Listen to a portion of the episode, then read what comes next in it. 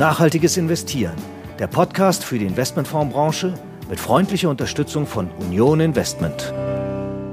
Herzlich willkommen zu einer neuen Folge von Nachhaltiges Investieren, dem Sustainable Finance Podcast der Börsenzeitung. Wir haben wieder aktuelle News und Termine im Gepäck und schauen heute mal auf ein Thema, das sich zum Trend entwickelt hat. Wir blicken auf grüne Finanzierungen, speziell auf Green Loans. Die werden gerne auch in der Öffentlichkeit groß nach außen gekehrt, um darzustellen, wie nachhaltig denn das zu finanzierende Projekt ist. Kritische Geister wissen, so einfach ist es dann in der Praxis meist nicht. Wir schauen heute mal genauer, wie Finanzierer sicherstellen wollen, dass wirklich grün ist, wo grün draufsteht.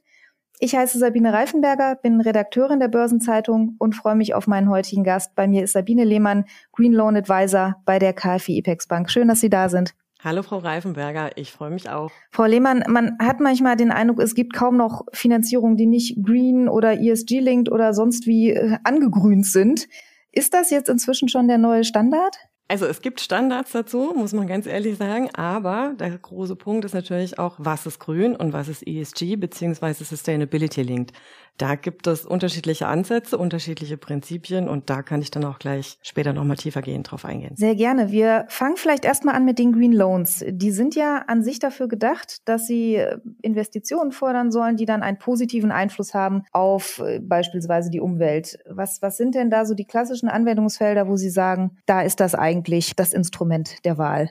Also bei den Green Loans ja, fangen wir einfach mal mit der Definition an. Da gibt es der folgend der LMA, LSTA, Asian Pacific LMA vier Kernelemente, die unterscheiden nach dem Use of Proceeds, also nach der Verwendung der Mittel.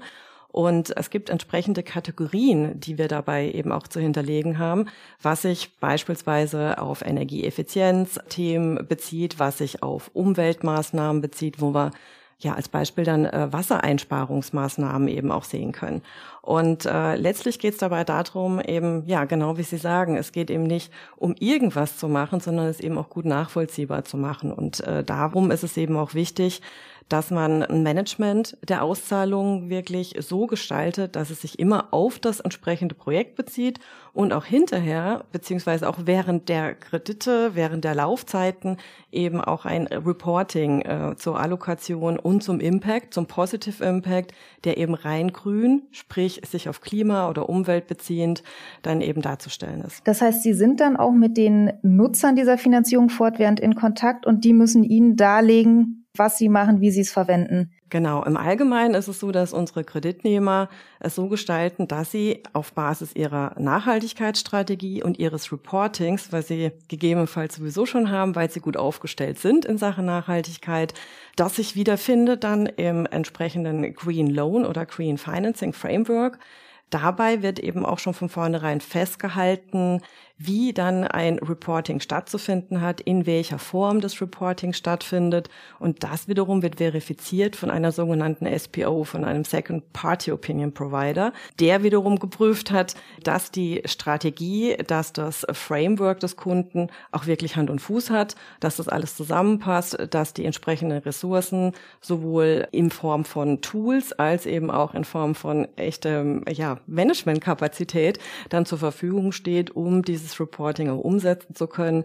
Und in den Kreditverträgen wird es dann so gestaltet, dass man sich auf das Framework bezieht, beziehungsweise dann das Reporting eben auch als eine Reporting-Auflage im Kreditvertrag drin hat. Das klingt ja schon nach Aufwand. Das ist ja nichts, was ich mal so nebenbei mache. Wie entwickelt sich denn äh, trotz allem die Nachfrage und was ist sozusagen der Benefit, den ich auch als, als Nehmer dann mir davon verspreche, wenn ich das alles so aufsetze, wie Sie es dann benötigen? Grundsätzlich geht es dabei darum, ja aufzuzeigen, wie glaubwürdig ich bin als Kreditnehmer. Und die Unternehmen selber haben ein großes Interesse daran, nachvollziehbar, nach außen kommunizierbar, transparent zu zeigen, wie man unterwegs ist, dass man sich nachhaltiger aufstellt, dass man sich im Rahmen der Transformation entsprechende Maßnahmen unterwirft. Und wir können eben sehen, dass der, der Selbstzweck dann wiederum der besseren Vermarktbarkeit dann der Kredite natürlich auch ein Zweck ist, der gegebenenfalls auch zu besseren Konditionen führen kann für die Kreditnehmer, beziehungsweise dann auch hinterher eine bessere Vermarktung, weil doppelt und dreifach geprüft und verifiziert. Und somit kann man wiederum auch sagen, wenn es um das Thema nachhaltiges Investieren geht, die Investoren, die dann hinterm Kunden stehen, die haben auch ein großes Interesse daran zu zeigen, wie glaubwürdig die entsprechenden Finanzierungen sind bei den Kunden, bei den Investments, in denen dann die Investoren drinstecken. Sehen Sie heute mehr Leute, die sich darum bemühen, als vor zwei, vier, sechs Jahren? Auf jeden Fall. Äh, was wir sehen, ist, dass, äh, ich sage jetzt mal, so wie Sie es am Anfang angesprochen haben, gibt es denn überhaupt noch was, was nicht grün oder nachhaltig ist? Alle unsere Kunden möchten darstellen, wie nachhaltig sie sind. Es ist das grundsätzliche Interesse. Wir schauen uns um und sehen, dass im Rahmen äh, zum Beispiel der EU-Taxonomie europäische Kunden, deutsche Kunden sich darstellen müssen, wie sie nachhaltig sind, wie sie nachhaltiger werden, entsprechend auch ähm, nach EU-Taxonomie veröffentlichen. Und so schließt sich dann letztlich der Kreis von Regulatorik und eigenem Interesse der Kunden. Da wird die Hürde niedriger, wenn ich ohnehin nachweisen genau. muss. Was passiert denn, wenn, sagen wir mal, ein Projekt hoffnungsfroh startet und Sie dann aber vielleicht irgendwann feststellen, das geht in eine Richtung, die Sie jetzt gar nicht mehr so positiv finden für die Umwelt? Ja, äh, also der, der Hauptpunkt ist letztlich, dass wir so starten zu sagen, was passt denn grundsätzlich in der Kategorie, was ist den Green Loan Principles gemäß Appendix 1 entsprechend überhaupt ein Potential Green Asset, Potential Green Project. Und das wird natürlich dann ähm, auf Herz und Nieren geprüft, ob es das auch wirklich ist, ob es den entsprechenden Definitionen genügt. Weiterhin ist es allerdings auch so, dass äh, gibt man die Sache ordentlich an, man von vornherein eine Environmental Social Due Diligence, eine Umwelt- und Sozialverträglichkeitsprüfung gemacht hat, um eben auch zu schauen, dass potenzielle negative Effekte von vornherein ausgeschlossen oder gemindert sind. Daher ist es, wenn wir uns das dann anschauen, was heißt Energieeffizienzprojekt, was heißt Erneuerbare, was heißt äh, Umweltmaßnahme, die Maßnahmen an sich sind eben zunächst mal definiert, zum Beispiel auch in der EU-Taxonomie, was kann grün sein, was ist grün. Die Frage ist natürlich genau dann die, wie bleibt es über die Laufzeit grün? Ja, also die Laufzeit eines Kritikers des Projektes. Und da ist es schon für uns eben auch wiederum wichtig zu sagen, wir bauen in den Kreditvertrag dann eben auch entsprechende Verpflichtungen mit ein, dass es über die Laufzeit grün bleibt. Also wenn es eben eine große Abhängigkeit von bestimmten Brennstoffen gibt, dann sollte eben auch die Performance, die am Anfang versprochen wird, auf Basis dessen, was dann eben reingesteckt wird, was zum Beispiel als Brennstoff genutzt wird, auch über die Laufzeit entsprechend erhalten bleiben. Ich kann ja sonst theoretisch auch sagen, ich finanziere einen Solarpark und ein Jahr später reiße ich den ab, dann ist ja der Umwelt nicht viel gewonnen, genau. oder? Und deswegen ist es auch so wichtig, dass die Reporting-Maßnahmen über die Laufzeit eben standhalten. Jetzt sagten Sie schon, man macht im Vorfeld eine Due Diligence, eine ausführliche. Das ist ja was, was auch einen gewissen Zeitraum beansprucht. Wenn ich jetzt so einen Green Loan haben möchte, wie viel muss ich denn an Zeit und an Vorlauf auch einkalkulieren, bis die Prüfungen durch sind? Also grundsätzlich sprechen wir hier sowieso von, ich sage jetzt mal, größeren Projekten, eher dreistellige Millionenbeträge aufwärts. Wenn wir uns das anschauen, was ist eine Standortprüfung, eine Environmental Social Due Diligence, dann passiert parallel dazu die Prüfung hinsichtlich dessen, was kann ich für ein Positive Impact im grünen Umfeld letztlich erreichen.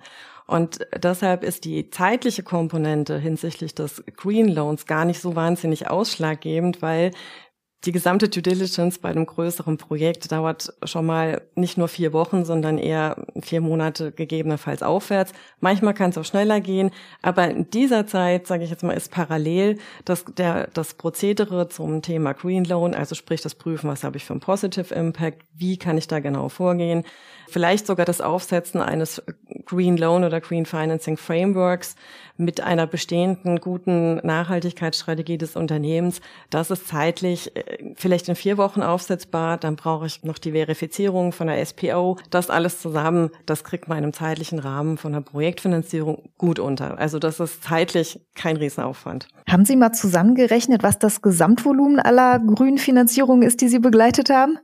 Da sind sie ein paar Milliarden schwer wahrscheinlich, oder? Also da ist es so, dass wir natürlich als IPEX Bank grundsätzlich alles, was wir machen, ist, und da kommen wir wieder zum Anfangs, zur Anfangsfrage, ist erstmal nachhaltig.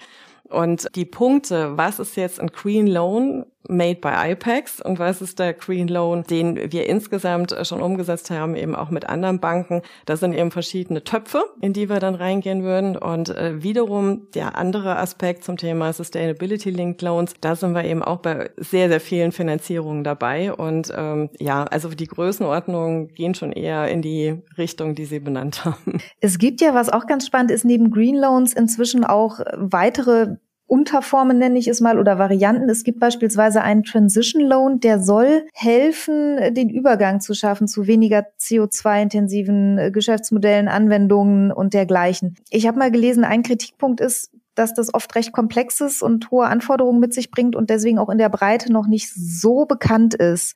Wie sehen Sie das? Ja, wir sehen den Transition Loan sozusagen als einen Unteraspekt des Green Loan, weil es sich grundsätzlich um das gesamte grüne Thema Umwelt- und Klimaschutzmaßnahmen handelt. Hier speziell beim Transition Loan geht es um die Klimathematik. Wie kann ich etwas verbessern hinsichtlich Klimaschutz, Klimawandel?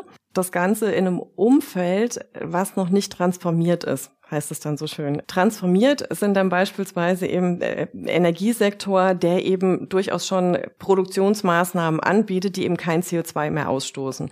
Transition Loans sind in Sektoren, bei denen wir das noch nicht so weit sehen. Also sprich, wir reden hier vom schwarzen, braunen, grauen Sektor vielleicht eher in einem Bereich, der eben noch sehr stark von Verbrennungsthemen mit fossilen ähm, zusammenhängt, aber bei denen dann Unternehmen sagen, sie gehen speziell in Projekte rein, in Maßnahmen rein, die besonders klimaschonend, schützend sind, so dass man da dann eben sagen kann, ich mache es mal ein Extrembeispiel. Wenn ich einen Konzern habe, der grundsätzlich eher mit dem Thema Öl und Gas verknüpft wird, der dann aber im sukzessive sich im Bereich Erneuerbare aufstellt, dann könnte eben ein Windparkprojekt eines solchen Unternehmens, das ansonsten noch sehr schwarz, dunkelbraun etc. ist, als Transition Loan umgesetzt werden können, gegebenenfalls auch als Green Loan, aber vom Umfeld her kommt, ist es dann eher gedanklich ein Transition Loan, weil es sich eben um die Veränderung dann der dahinterstehenden Strukturen handelt. Gibt es eigentlich auch äh, Projekte, die Sie nach der Due Diligence absagen, wo Sie sagen, da kommen wir nicht zusammen, beziehungsweise wie groß ist der Anteil? Also über Anteile spreche ich da lieber eher nicht, weil der, der Knackpunkt ist tatsächlich der, dass wir schon auch feststellen, dass Dinge, die grün designt sind und die als grün bezeichnet werden können, diesen Anspruch über die Laufzeit des Kreditvertrages auch wirklich hundertprozentig grün zu bleiben, gegebenenfalls eben nicht halten können. Und da ist es schon so, dass wir dann sagen, das kann in einer anderen Form von Finanzierung durchaus Sinn machen, den Kunden zu begleiten, aber dann eben nicht als Green Loan oder Transition Loan. Das heißt, das würde man dann überführen in eine nicht-Green-Finanzierung beispielsweise zu anderen Konditionen. Oder andere Kreditgeber würden das gegebenenfalls machen als nicht Green Loan. Was ja auch noch ein neues äh, oder relativ neues Feld ist, sind die Social Loans. Ebenfalls eine ganz, ganz spannende Spielart. Was sind denn klassische Beispiele für einen Social Loan? Also auch ein weites Feld, also eben in Abgrenzung Green Loan, Social Loan, Transition Loan, die beziehen sich immer auf Projekte, auf konkrete Investitionsmaßnahmen. Nachher dann ja vielleicht noch zu ESG und zu, zu Sustainability Link Loans, die sich eben auf die Gesamtperformance des Unternehmens beziehen. Beim Social Loan, ja, Grob würde ich sagen, man kann sich vor allem auf das Thema soziale Infrastruktur beziehen. Es geht dabei darum zu sagen, was habe ich da für positive Effekte durch ein Projekt, das Menschen zusammenbringt oder das Gesundheit fördert oder das Bildung voranbringt. Man könnte beispielsweise einen Krankenhausneubau als so ein Thema, so eine Investition als Social Loan dann gegebenenfalls finanzieren. Ich habe mal gehört, ein klassischer Streitfall in dem Bereich Straßen. Einerseits Anbindung von Menschen, andererseits aber auch Autos wiederum nicht so umweltfreundlich. Wie geht man denn mit sowas um? Da ist es tatsächlich so, dass der Positive Impact äh, bei Straßenbau kann man nachvollziehbar sehen anhand von der verschiedenen SDGs. Äh, wenn ich SDG 9, SDG 11 wo es eben auch darum geht zu sagen, wie bekomme ich eben eine bessere Anbindung, eine Verbindung von Menschen, die möglichst effizient ist. Dann kann eben auch so ein Thema wie Straßenbau durchaus, und das machen eben andere Banken auch äh, tatsächlich als Social Loan vergeben werden, weil es eben um diese bessere Anbindung geht und damit aber auch Effizienzen gehoben werden können durch eine effizientere Streckenverknüpfung. Ja, also man kann das so und so betrachten, aber das eine ist tatsächlich, wenn ich jetzt auf Social-Themen gehe, dann ist da der soziale Effekt, der soziale Social Impact dann das Wichtige das Ganze, wie gesagt, wenn wir das umsetzen, eine entsprechende Environmental Social Due Diligence, eine Umweltsozialverträglichkeitsprüfung, muss natürlich trotzdem auch entsprechend äh, stattgefunden haben und darf zu keinen potenziell negativen ähm, Wirkungen führen. Jetzt ist das heute so ein bisschen wie Vokabellernen und wir machen es einfach mal komplett. Sie sagten, es gibt auch noch die Variante ESG Linked. Das ist ja ein etwas anderer Ansatz. Was ist da so grundsätzlich der, der Unterschied? Also bei den Green und Transition und Social Loans geht es, wie gesagt, immer um das konkrete Projekt, was es zu finanzieren gilt. Während ich bei ESG, Querstrich Sustainability Linked Loans, geht es um die Performance des Unternehmens grundsätzlich. Das heißt, wenn ich mir ein Unternehmen anschaue, zum Beispiel Ihr Haus, wenn jetzt die Börsenzeitung eben sagen würde, wir möchten in Zukunft äh, besonders nachhaltig uns darstellen im Bereich Frauenquote oder im Bereich Verminderung von Arbeitsunfällen oder ähnlichem, dann kann das aufgrund der Zahlen, die die Börsenzeitung erhoben hat in den letzten Jahren, dargestellt werden anhand von Verbesserungen über die Laufzeit. Das heißt, wenn es darum geht, eben grundsätzlich im Unternehmen die Nachhaltigkeitsperformance zu verbessern, dann kann ich mir eben besser dieses Produktsegment der ESG bzw. Sustainability Linked Loans anschauen. Grundsätzlich bei ESG denkt man oft auch eher an, an Risikoseite, also sprich die Risiken aus Environmental, Social und Governance Themen zu vermindern während ich bei Sustainability Linked vielleicht eher in die positive Richtung von vornherein denke und sage, ich möchte bestimmte Dinge positiv voranbringen. Also da ist so eine hohe Überschneidung auf jeden Fall in beidem und letztlich geht es darum, ja, sich beispielsweise anhand der SDGs den positiven Zielen der Agenda 2030 dann zu widmen. Was würden Sie denn sagen, wie gut ist das Wissen über diese verschiedenen Formen? Es waren ja jetzt doch äh, ganz unterschiedliche Spielarten der, der nachhaltigen Finanzierung. Was würden Sie sagen, wie gut sind auch die Leute, mit denen Sie sprechen, informiert? Wo ist da vielleicht auch noch Beratungsbedarf? Oh, das ist sehr unterschiedlich. Also wir haben äh, Unternehmen, wir haben Kunden, die haben aufgrund dessen, dass sie beispielsweise schon Green Bonds gemacht haben, eben äh, entsprechende Rahmenwerke sind gut aufgestellt. Ähm, man sieht einfach, dass sich da je nach Unternehmensgröße, nach Interesse, auch Tone from the Top, muss man ganz ehrlich sagen, äh, die Bereitschaft, in diese Themen reinzugehen, sehr, sehr unterschiedlich ist. Aber man kann eben auch sehen, dass aufgrund dessen, was die EU inzwischen alles vorgibt, aufgrund von Regulatorik, das Interesse natürlich auch äh, gezwungenermaßen stärker wächst und dadurch natürlich auch das Interesse an den entsprechenden Produktsegmenten stärker vorankommt und die Aufgeklärtheit darüber auch zunimmt. Was aber trotzdem immer noch passiert, ist, dass äh, wenn etwas ja nachhaltig ist, wird es immer gleich nach Grün gepackt, beziehungsweise Grün wird oft mit nachhaltig gleichgestellt und es ist halt zweierlei, weil Grün ist eins, eine der Komponenten der Nachhaltigkeit, aber eben nicht alles. Da konnten wir heute vielleicht ein wenig zur Aufklärung beitragen. Ich danke Ihnen ganz herzlich, dass Sie bei uns waren. Hat Spaß gemacht. Vielen Dank für Ihre Einschätzung, Sabine Lehmann. Dankeschön, Frau Reifenberger.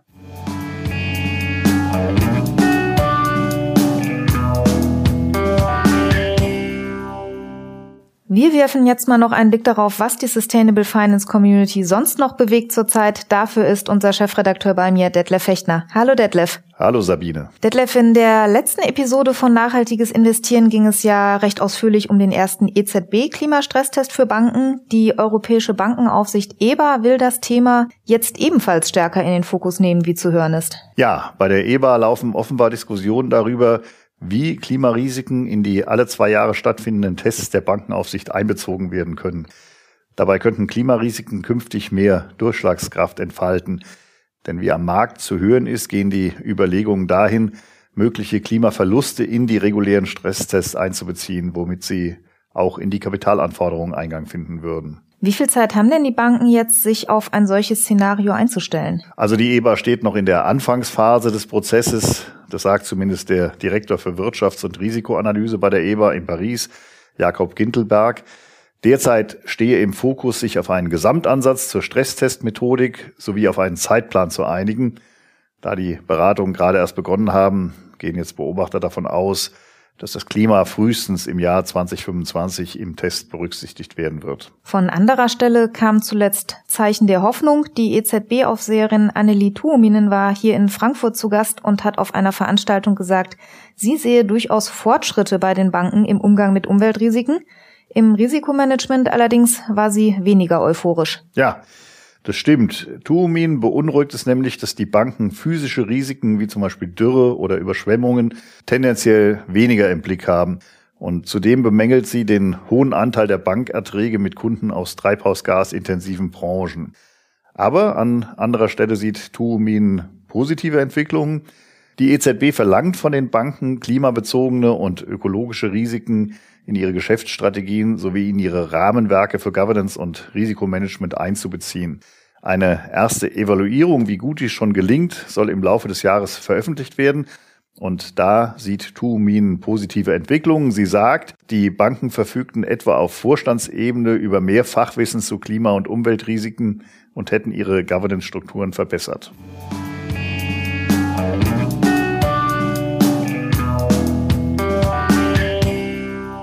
Ganz spannende Zahlen gibt es aus der Welt der Familienunternehmen. Die Beratungsgesellschaft PwC hat sich für ihre Next Gen Survey einmal angeschaut, wie die nachfolgende Generation so tickt. Und 77 Prozent der Vertreter im deutschsprachigen Raum finden, dass sie Verantwortung für die Bekämpfung des Klimawandels tragen. Soweit so gut, aber an der Umsetzung, da hapert's noch. Ja, ganz genau. An dieser Studie haben weltweit mehr als 1000 sogenannte Next Gen aus 68 Ländern teilgenommen. Darunter sind übrigens 100 aus dem deutschsprachigen Raum. Zwei Drittel glauben, dass Familienunternehmen Vorreiter beim Thema Nachhaltigkeit sein können, aber nur 27 Prozent setzen sich aktuell dafür ein, die Umweltauswirkungen ihres Unternehmens zu reduzieren. Den guten Vorsätzen folgen also noch zu selten konkrete Taten. Das dürfte ja auch für die Geschäftsstrategie eher von Nachteil sein. Ja, diese Befürchtungen haben die Studienautoren auch. Sie mahnen an, dass künftig nur Unternehmen erfolgreich sein können, die ein nachhaltiges Geschäftsmodell haben. Und diesen Punkt sollten die jungen Unternehmer deshalb nicht unterschätzen. Die Gefahr droht aber durchaus. 58 Prozent der Next Gen im deutschsprachigen Raum haben Wachstum als oberste Priorität für die kommenden zwei Jahre ausgerufen.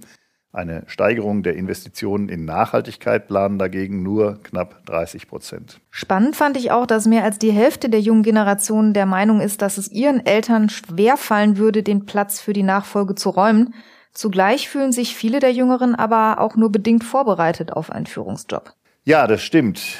Also, zwar sehen sich 60 Prozent in fünf Jahren in einer Führungsrolle im Familienunternehmen, aber jeder vierte junge Unternehmer findet, dass ihm die Expertise für eine künftige Führungsrolle noch fehlt. Besonders im Bereich Soft Skills und Führungskompetenz, im Bereich Finanzierung und Investitionen sowie im Entwickeln innovativer Geschäftsmodelle sehen die Next Gen noch Nachholbedarf.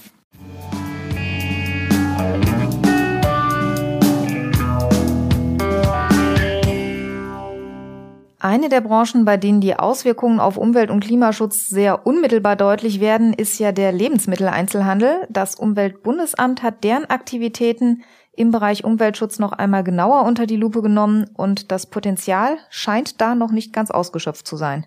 Ja, also zu diesem Schluss kommt die Untersuchung des Umweltbundesamts. Die größten Stellschrauben sind ja auch klar. Der Lebensmitteleinzelhandel müsste die Verschwendung von Lebensmitteln verringern die Konsumenten stärker für Umwelt- und Klimaschutz sensibilisieren und Nachhaltigkeitsaspekte auch bei der Gestaltung des Sortiments stärker berücksichtigen. Die Studie hat das Umweltengagement der acht umsatzstärksten Lebensmitteleinzelhändler in Deutschland untersucht. Dabei standen die Lieferketten, die Standorte und die Interaktion mit den Verbrauchern im Fokus. Die Skala reichte von 1 bis 5, wobei 5 für Best Practice stand und die Unternehmen lagen im Schnitt zwischen 1,6 und 3. Das klingt erst einmal recht ernüchternd. An welchen Stellschrauben gilt es denn insbesondere zu drehen? Ja, also laut der Studie gibt es Handlungsbedarf, besonders bei der Sortimentsgestaltung, also dem nachhaltigen Einkauf von Produkten und Rohwaren und bei der Sensibilisierung der Kunden, um diese zu umweltfreundlicheren Kaufentscheidungen zu motivieren. Ein Hebel wäre beispielsweise bei der Sortimentsgestaltung auf Waren, die per Flugzeug geliefert werden, zu verzichten und Werbung sollte weniger auf tierische, umweltschädliche Produkte setzen und stärker pflanzliche Alternativen bewerben.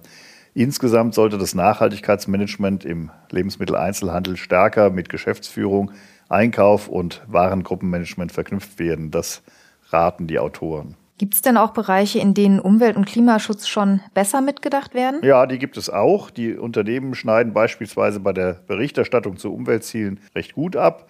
Auch wenn es darum geht, die Energieeffizienz von Filialen und von Produktionsstätten zu steigern, dann erzielen sie gute Ergebnisse. Jetzt könnte man natürlich einwenden, dass das auch Punkte sind, von denen auch die Unternehmen selber profitieren, etwa in Form von Marketing oder von Energieeinsparungen. Ja, das fällt in der Tat auf. Allerdings gibt es auch positive Beispiele aus dem Bereich der Umweltkampagnen. Im Lebensmitteleinzelhandel ist inzwischen die Nutzung von Branchenstandards und Zertifizierungen für Rohstoffe wie Kakao oder Palmöl weit verbreitet. Und außerdem gab es Aktionen, um Lebensmittelverschwendung etwa bei Obst und Gemüse zu reduzieren.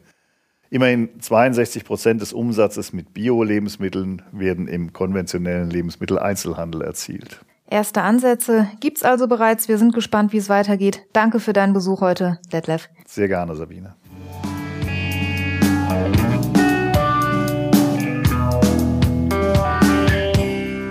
Ich habe zum Abschluss noch einige Terminhinweise für Sie. In Frankfurt findet am 14. Oktober der Sustainable Finance Gipfel 2022 statt. In diesem Jahr soll das Thema Transformationsfinanzierung im Mittelpunkt stehen. Es geht um Chancen und Herausforderungen und die Verbindung zum Kerngeschäft von Finanzinstituten. Am 20. und 21. Oktober gibt es dann in Berlin den Sustainability Congress. Redner aus verschiedenen Industriezweigen sprechen über ihre Lösungsansätze für mehr Nachhaltigkeit und es wird der Sustainability Award vergeben für die besten Nachhaltigkeitsstrategien im Bereich Forschung und Entwicklung, Operations und Einkauf. Wir hören uns hier wieder in zwei Wochen und wenn Sie mögen, jeden Freitag bei unserem Wochenausblick 7 Tage Märkte. Schön, dass Sie dabei waren. Ihnen alles Gute und bis bald. Machen Sie es gut. Nachhaltiges Investieren. Der Podcast für die Investmentfondsbranche mit freundlicher Unterstützung von Union Investment.